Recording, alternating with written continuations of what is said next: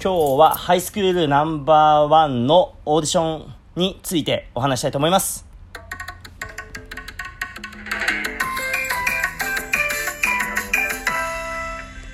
どうも、フリースタイルバスケットボーラーのシロです。国内最大級のバトル、バックトゥペックの運営や、まあ今日はこの Radiotalk、ね、最近はやってるんで、シロの朝練フリースタイルやっております。今日はオーディションについてとかエントリーについて軽くお話ししたいと思うんですけども、エントリーが始まってすぐに3、4人のね、プレイヤーが応募してきてくれました。ありがとうございます。で、僕も2007年が一番最初のバトルになるのかな。日本一決定戦というあの、一番、あの、フリースタイルバスケットボールのバトルで、まあ、黎明期と呼ばれる最初の頃のバトルなんですけれども、オーディションがもちろんあって、で、まあ僕は2007年の関西に出たんですけど、なんか、エントリーを始まった瞬間とかになんか知らないんですけど、送んないんですよね。多分、誰も見てないし、なんか知らないけど、まあ、今の今になったらわからないんだけど昔はやっぱりすぐにエントリーしたら気合入りすぎてんじゃねえかって思われたくないとかなんか思ってましたねでも実際確か日本一決定戦は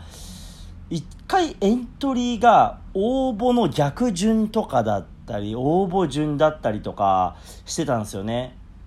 だからエントリーするタイミングであの順番が決まるからちょっと様子見たりとかしてたような気がするな。だからなんかでもすぐに応募したくないですよね。なんかこうまあ運営者には僕にですね。まあ僕にはもうよしこいつ気合入ってんなーって思われちゃうと思うかもしれないんで。でも逆にそれってめちゃくちゃプラスっすよね今思うと。運営の人から見たらうわこの子気合入ってんなーってプラスに働くのにやっぱ若かりし頃の僕はそれがマイナスとは言わないけどそのこうちょちょ突というか突っ込んでる様子が恥ずかしく見えたんですよね。でも今はむちゃくちゃかっこいいんで要はその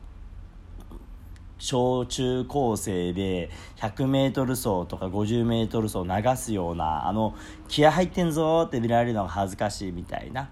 感じですね、まあ、ちなみに僕は 50m 走よく流してたんですけどめちゃくちゃ 50m 苦手でした。なんで速くないから流してかっこつけるっていうやり方で大体あの大石四郎って名前なので石君っていう小学校の頃その石上君石君が横で並ぶんですよね。なんか出席番号順にタイム測ってたんですよ。で石君と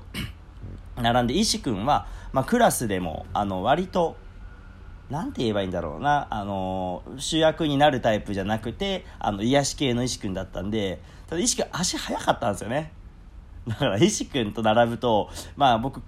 昔からちょっとクラスと主役で調子乗ってるんですけど、まあ実際そうだったんで、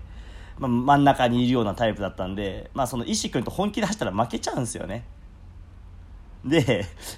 俺石くんに負けちゃうからむちゃくちゃ流してちょかちょちょけてちょけては言わないな流してましたねなんで最初、一回本気でやったことあるんですよ、石君と。したら最後、僅差で、あ、これもう勝てねえなって思ってきて、なんか流すみたいな。10メートル、20メートル本気出して、この後そのまま行けば僕の方が早いですよの顔はするんですけど、最後流すみたいなのやってて。確か小学校、だから覚えてるんですよ。小学校6年生が5年生の時8.1とか8.2くらいだったね。石君が8秒から8.1で、で、多分遅くはないんですよね。まあまあ早い方。小学生だとだから僕8.2でしたねなんでちょっとねこう気合を入れすぎてるのでやっぱ恥ずかしいんですけど実際プラスに働くし結局自分に返ってくるんだよ。あの時本気出せなかった自分がやっぱかっこ悪いなって思ってるんでね。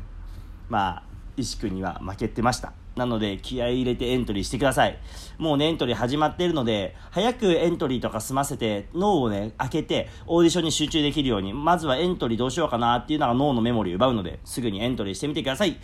それではフリースタイルバスケットボーラー、シロでした。ありがとうございました。